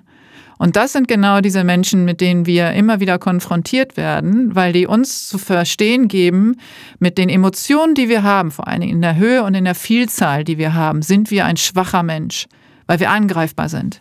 Und weil er mit uns oder sie, die Person, mit uns spielen kann, wie er oder sie eben will. Wenn du sagst, dass man als HSPler von psychopathischen Menschen als schwach angesehen wird, sind wir doch aber gleichzeitig auch hochattraktiv, weil wir natürlich, oder das würde ich dich jetzt gerne fragen, sind wir deshalb hochattraktiv, weil man gerade mit uns spielen kann? Ja. Oder ist es reizvoller für einen Psychopathen, mit jemandem kämpfen zu müssen, der eher auf Augenhöhe oder in der Nähe ist? Ja, Psychopathen sind eher wie Raubtiere. Die suchen sich die Schwachen aus, um sie dann, also instinktiv, ne, suchen sie sich die Schwachen auf, um die dann äh, zu reißen, sozusagen. Wenn sie, das also heißt, jetzt, ein, also ein Raubtier geht ja nicht auf ein Raubtier los. Sondern Man Raubtier geht also auf sagen, ein schwächeres äh, Tier los, instinktiv, weil es dann Aussicht auf Erfolg hat. Und auf man Nahrung. Könnte, man könnte also sagen, dass das natürliche Gegenstück von HSP-Menschen der Psychopath wäre. Richtig? Wenn man jetzt rein von der Hirnforschung ausgeht, also vom Hirn, könnte ja. man das sagen. Also ich wie gesagt, es gibt so viele verschiedene Formen und äh, der Soziopath ja. kommt dem Psychopathen ja sehr nahe. Also ähm, das, äh, die haben große, große Ähnlichkeiten. Nur dass der Soziopath eben in der Regel nicht als äh, Soziopath geboren wurde, sondern zum Soziopath wurde durch eben äh, die, die Prägung in der Kindheit. Also ich sag mal so, ich bilde mir ein, dass ich in meinem Leben sehr schnell Menschen lesen kann und sehr schnell verstehe und sehe. Es gibt aber immer wieder so keine Ahnung, eine Person pro Jahr, vielleicht auch zwei, mal mehr, mal weniger, wo ich reinfalle, wo ich irgendwie dann merke, wow, okay, das ist ja ein komplett anderer Mensch, als ich am Anfang gedacht und erwartet habe. Da ist ja ein massiver Abgrund, den ich überhaupt nicht wahrgenommen habe. Ähm, sind diese psychopathisch, also erstmal diese psychopathischen Menschen, du hast das schon beschrieben, die können gut spielen. Ja, die können sich gut darstellen, die sind dann sehr freundlich, sehr charmant, sehr einnehmend. Äh, das heißt für mich, sie sind, sie, sie können das sehr gut verblenden, diesen Abgrund, sodass dass ich den nicht wahrnehme. Äh, wirken deshalb Psychopathen, also wenn wir auf die attraktiv wirken, wirken die auf uns auch besonders attraktiv? Ähm, ich glaube, dass dieses äh, Ergründen wollen für uns Attraktion aus, auslöst. Also jemand, der sehr sensitiv ist, und das geht dir ja so und mir geht das auch so, ist dieses Ergründen wollen, was steckt dahinter. Also da ist jemand, der sich sehr charmant verhält und genau weiß, wie er mit dir umzugehen hat, weil er gelernt hat, deine Emotionen zu imitieren und sie zurückzuspielen. Du siehst aber und merkst, äh, und das siehst du ja an den Augen, ja, weil da ja genau dahinter eben genau dieser Bereich ist, der eigentlich nicht mehr funktioniert. Ähm, siehst du, dass das irgendwie nicht stimmt. Also irgendwas ist da, ist da komisch und du willst es ergründen und das macht natürlich die Attraktion aus. Und diese Person spielt mit dir und treibt es so weit, weil du bedeutest dieser Person nichts. Gar nichts. Weil die kann ja kein, äh, diese Person kann nichts empfinden, was dich betrifft. Hat aber Lust an dem Spiel mit dir und findet dich vielleicht auch attraktiv, jetzt rein äh, körperlich, kann ja auch sein. Ne? Also, dass da einfach, da muss ja immer ein Sinn und Nutzen sein. Also, damit du interessant bist, muss das ja einen Nutzen haben. Also, äh, die, du, die verbinden sich ja nur mit dir, Soziopathen und auch Psychopathen verbinden sich nur mit dir, wenn du einen Nutzen für sie hast. Und ähm, das heißt, also, wenn du in diesem, in dem Sog drin bist, ähm, fühlst du dich auch wichtig, weil du genau weißt, diese Person beschäftigt sich nur mit dir, äh, weil du anscheinend irgendwas Besonderes haben musst, weil du auch weißt, dass sie sich ansonsten mit anderen Menschen nicht so sehr beschäftigen. Also dieser Reiz und diese Attraktion, die man bekommt von der Person, diese Aufmerksamkeit, schmeichelt natürlich auch. Und dann gleichzeitig spürt man unterbewusst, dass, äh, dass da irgendwas vielleicht doch nicht so richtig ist und will das ergründen und kommt so, also schwierig von dieser Person los, weil die lässt dich ja auch nicht so aus ihren Klauen. Also das sind ja auch Menschen, die dann, wenn sie Nutzen in dir sehen, dich auch nicht einfach aufgeben, sondern die bleiben ja auch dran. Die lassen dich ja nicht einfach in Ruhe. Äh, eine Sache, die mir dabei einfällt, die ich da irgendwie wieder faszinierend dran finde, ist, dass man am Ende des Tages irgendwie so, als würde man mit sich selber tanzen, äh, weil du gerade beschrieben hast, dass, dass man das interessant oder spannend findet, was das Gegenüber in einem selbst spannend findet. Das heißt, ich liebe mich selber durch die andere Person oder würde oder kann es nur so anscheinend empfinden. Das ist so eine Sache, die ich da jetzt für mich gerade rausgezogen habe. Und eine Frage würde ich gerne noch hinterher schieben, nämlich äh, umfasst das auch Narzissten? Ja, Narzissten sind Soziopathen. Das sind Soziopathen, okay. Ja, also Narzissmus ist ganz eng verbunden ähm, mit, der, äh, mit Soziopathen. Nicht mit Psychopathen, sondern mit Soziopathen. Ja, okay. Also das, uff, also so Blutsauger, emotionale Blutsauger. Ja, es sind halt, äh, es sind halt, äh, ja, also Menschen, die ähm, nicht reflektieren, die aggressiv sind, äh, die risikofreudig auch sind, die auch nicht kritikfähig sind, die nicht nie aus ihren Fehlern lernen, die sich über andere stellen. Ja, die kennen wir ja alle. Also wenn du das Gefühl hast, du sprichst mit jemandem und der nimmt das aber nicht an, du weißt ganz genau, ähm, du, du hast gesagt, der Himmel ist doch heute blau und der sagt, nee, für mich ist er nicht blau, für mich ist er heute grün. Und du sagst aber, es ja, ist aber doch vielleicht eindeutig ist er Synesthet. ja, genau. Ja, ja, genau. Das, äh, naja, ja. wahrscheinlich eher nicht, weil das ist ja schwer möglich, aber man weiß ja nie. Also ja. das Hirn ist, äh, ist ein so ein spannender ja. äh, Forschungsraum. Man weiß, äh, man weiß eigentlich, dass man nichts weiß und trotzdem äh, erkennt man immer wieder ganz viel und deswegen ähm, ist, es, ist es wahnsinnig spannend zu erkennen auch über sich selber reflektiv, wie äh, wie leicht man sich auch einlullen lässt. Ne? Weil diese, ich höre dir jetzt fast schon eine Stunde zu. Ja, vielleicht bin ich der Psychopath, meinst du? Ähm, vielleicht. Ist, also ich finde es, äh, ich glaube, dass man gerade auch, wenn man sehr sensitiv ist, auch immer mit viel Unsicherheit zu kämpfen hat. Und dann stell dir vor, da ist jetzt dieser charismatische, charmante ähm, Manager oder die Managerin, die dir Aufmerksamkeit schenkt. Und zwar intensive Aufmerksamkeit. Und was machst du dann? Dann ist es doch so ein, so ein ähm, dann lässt du doch davon nicht los, weil als, als relativ unsicherer Mensch denkst du doch, wow, die Person interessiert sich für mich, da will ich jetzt erstmal in diesem, in diesem Raum will ich mich jetzt auch erstmal bewegen. Da sieht mich jemand. Weil man hat ja immer damit zu kämpfen, äh, dass man nicht wirklich, dass man das Gefühl hat, man wird nicht gesehen. Und, äh, und wenn dann dieser Mensch auch noch dir äh, imitiert, dass, äh, dass sie versteht, wie du fühlst, wie es dir geht, ja, weil sie, weil die Person gelernt hat, weil sie genau beobachtet hat, weil sie intelligent ist und dir das dann so zurückspiegelt, dann denkst du da, oh wow, wie geil ist das denn? Und das ist der Moment, wo man, wie du so schön sagst, reinfällst, ne, auf solche, auf solche Menschen. Und ähm, das ist, ist mir auch schon passiert, natürlich. Und das ist, äh, das passiert uns allen äh, bestimmt auch mal, weil weil es einfach auch nicht einfach so zu erkennen ist. Und, äh, aber das Gute man, ist, dass das lernt. nicht lange funktioniert. Nee, nee, genau. Deswegen sage ich ja, das ist ja dann, kippt das in dieses, ich sehe aber oder ich fühle, dass da irgendwas nicht stimmt und dann geht man in, in die Forschung. Ja, und dann muss und, ich und sagen, dann äh, kommt die Erkenntnis irgendwann. Und dann ist aber, was ich dann aber so schade finde, ist dann natürlich die die Formulierung, die du auch genutzt hast, darauf reingefallen zu sein und sich selber eher einen Vorwurf zu machen und zu sagen, hey, ich bin, ich bin der Blöde, anstatt ähm, zu sagen, wow, was, äh, was für ein Psychopath. Ähm, gut, dass ich erkannt habe, dass diese Person ähm, toxisch für mich ist und ich mich zurückziehe und man ne, und nicht äh, sich selbst die Schuld geben, dass man darauf reingefallen ist. Also das ist auch etwas, was ich, was ich äh, dann gelernt habe, was echt wichtig ist.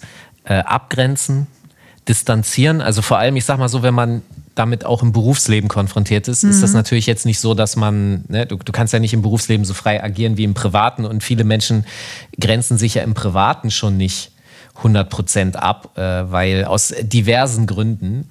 Äh, aber das, was ich gelernt habe, ist wirklich das Maximum an Abgrenzung zu versuchen, dann herzustellen, weil, was ich eben meinte, emotionaler Blutsauger und so weiter, ähm, weil, weil es einfach einen sonst nur fertig macht. Es ist genau dieses Gift, was gefühlt in das eigene Leben gekippt wird. Und wer, wenn man nicht selber hat die Kontrolle oder muss die Kontrolle darüber übernehmen, dass das nicht passiert so. Und äh, ja, ich weiß, was du meinst mit dem, dass man nicht auf sich selbst so, aber natürlich wünscht man sich ja immer vorher sowas zu sehen. Und wenn man jetzt so denkt, ja, ich bin aber hochsensitiv, ich hätte das doch merken müssen. Naja, das sind halt sehr gute Schauspieler. Ja, das sind halt, Imitatoren. Ja, und die, die haben das ja sehr intelligente 20, Imitatoren. Ja. Genau, die haben das ja auch über 20, 30, 40, 50 Jahre erlernt, perfekt äh, äh, Leute um den Finger zu wickeln und bei vielen gelingt das ja auch, was ja wie Pavlovsche Hunde, ne? immer Bestätigung. Mhm. Äh, und du musst halt der eine sein, wenn er es bemerkt, der dann auch reagiert. Und da muss man handeln. Ja, es ist doch der einzige äh, Weg, den, den, ja. den es gibt, ne? sich zu distanzieren. Also, weil ja. du kannst da nichts, wenn du dir vorstellst, äh, du möchtest mit jemandem, der keine Emotionen empfinden kann, ein Gespräch führen, wo es um Emotionen geht da sind wir wieder bei allen drei Kategorien, ob du jetzt bei einem äh, Psychopathen, beim Soziopathen oder bei einem Gefühlsblinden bist. Ähm, äh, du kannst nämlich jemanden erklären, ähm, dass der Himmel blau ist, wenn, äh, ja, wenn, wenn der farbenblind ist und dieses Blau gar nicht erkennen kann. Also deswegen, und so ist es auch mit Emotionen. Deswegen ist es Aber einfach, weißt du, du, kannst auf einer logischen Ebene, also ich muss, habe ja auch schon mit solchen Menschen arbeit, gearbeitet, ähm, und äh, aus meiner professionellen Sicht muss ich dann einen Weg finden, wie ich äh, ein soziales Miteinander diesen Menschen erklären kann. Also wie müssen sie in dem Team funktionieren und wie kann man Emotionen erklären, jemanden, der Emotionen nicht empfinden kann, der kein Empathievermögen hat. Ja, ähm, und wie erkläre ich den deren Mitarbeitern, äh, dass der das nicht erkennen kann, wenn die das von dem erwarten. Also da äh, gibt es professionelle Sichten, aber das sind nicht diese ganz toxischen, ganz schlimmen äh, Psycho- oder Soziopathen. Mit denen würde ich nicht arbeiten, sondern von denen würde ich mich natürlich auch ähm, distanzieren müssen auch und auch wollen. Okay, ähm, ich hätte jetzt erstmal keine weiteren Fragen. Hast du noch Punkte, die dir wichtig sind oder die wir noch erwähnen sollen? Ähm, nee, ich möchte nur sagen, dass ich mich extrem freue über ähm, die steigenden Zahlen der Zuhörer, Zuhörerinnen ähm, und die äh, erhöhte Bereitschaft auch von, von den Gästen, immer sich mehr zu öffnen und auch darüber zu sprechen. Das ist mir ein großes Bedürfnis, das an dieser Stelle einmal zu sagen und auch, dass die die Menschen, die mir schreiben, dass sie bei mir in guten Händen sind, ähm, dass sie, dass jeder auch gerne schreiben, schreiben darf, auf welcher Ebene auch immer. Ähm, wer auf der professionellen Ebene ähm, das Bedürfnis hat, mit mir in Kontakt zu treten, kann das auch gerne tun. Man findet meine E-Mail-Adresse auch immer in den, in den Show Notes und ähm, Wer gerne abonnieren möchte, ist natürlich herzlich eingeladen. Ich finde es immer ein bisschen komisch, so Werbung zu machen jedes Mal und zu sagen, hey, abonniert meinen Podcast. Das ist so. Ja, so ist das. So funktioniert das. So Keine funktioniert das. Eitelkeit. Und ich, ich abonniert weiß, gefälligst den Podcast. ja, es fühlt sich für mich immer so ein bisschen merkwürdig an. Ähm, ich mache das für dich. Abonniert genau. jetzt. Ihr müsst abonnieren. Drückt die Glocke auf YouTube, followt auf Spotify und äh, ehrlich gesagt weiß ich nicht, was man auf allen anderen Plattformen machen muss. Ja, YouTube bin ich ja gar nicht, aber auf jeden Fall äh, auf allen anderen äh, Plattformen bestimmt. Und ähm, aber äh, und ich möchte mich auch bei dir bedanken. Du bist äh, von Beginn an, noch bevor ich überhaupt gestartet bin, äh, warst du einer der ersten, mit denen ich äh, über meinen Wunsch über diesen Podcast gesprochen habe, mir deine Meinung eingeholt habe. Du warst ähm, Gast Nummer zwei. Ähm, und, äh, und begleitest mich seitdem. Und wir haben diese tolle Seitenwechsel, ähm, zweite Seitenwechselfolge jetzt aufgenommen. Wie auch immer die draußen ankommt, bei mir, bei mir gefühlt äh, ist es, äh, ist es ein, ein riesiges, eine riesige Ehre, ein riesiges Vergnügen und ähm, vielen, vielen Dank an dich. Alle Negativkommentare sind von Psychopathen und Soziopathen. Gott sei Dank gab es noch nicht so viel. Es gab nur zwei ganz böse in, äh, in jetzt einem Dreivierteljahr und die ähm, im Vergleich zu dem, was alles positiv kam, sind, äh, verschwinden die. Hier ist ein Safe Space. Ihr könnt gern zuhören. Vielleicht hilft es euch, aber äh, wir fallen nicht mehr auf euch rein. ja. Ähm, ja, du, ich. Äh, Die haben doch bis hierher gar nicht zugehört. Ach so, doch, vielleicht wollten sie was lernen, ob man das. kann sein. Äh, ich, ich möchte mich auch mal bei dir bedanken, dass du äh, an diesem Thema so dran bist und da für Awareness wächst.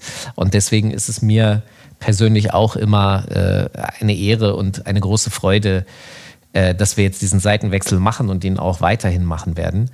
Ich sag mal, bis in drei Monaten dann Jupp. Viel Spaß und Freude. Kannst du ein bisschen, hast du schon irgendeine Möglichkeit, eine Vorschau zu geben? Oder, oder machen wir, spoilern wir nicht?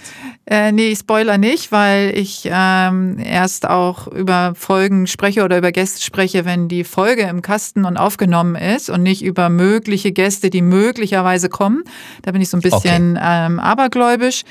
Ähm, da du jetzt die erste Aufnahme bist in diesem Jahr und die anderen zwar terminiert sind, aber noch nicht stattgefunden haben, ähm, kann ich nur sagen, es werden weitere ganz tolle, großartige, wundervolle Männer und Menschen in diesem Podcast zu Gast sein. da ist ja wieder mein Humor. Männer und auch Menschen werden in diesem genau. Podcast zu Gast sein. ähm, äh, ich sage mal, bleib gesund, ja. Ja. Äh, mach weiter und wir hören uns dann. Und ihr auch alle da draußen, genau. Genau, wir hören uns spätestens in drei Monaten dann, also ne, mit, mit mir auf dieser Seitenwechselseite wieder. Bis dahin abonniert fleißig, hört fleißig zu. Äh, äh, ich bin mir sicher, dass es jedem etwas bringt, sogar den Psychopathen und Soziopathen. Und wenn sie uns äh, theoretisch noch besser verstehen, um uns noch besser manipulieren zu können. Aber äh, das sei mal alles dahingestellt. Bald kommt eine neue Folge mit dir am Mikro. Ich sage bis hierher Danke, bleibt gesund, macht's gut, ciao. Tschüss.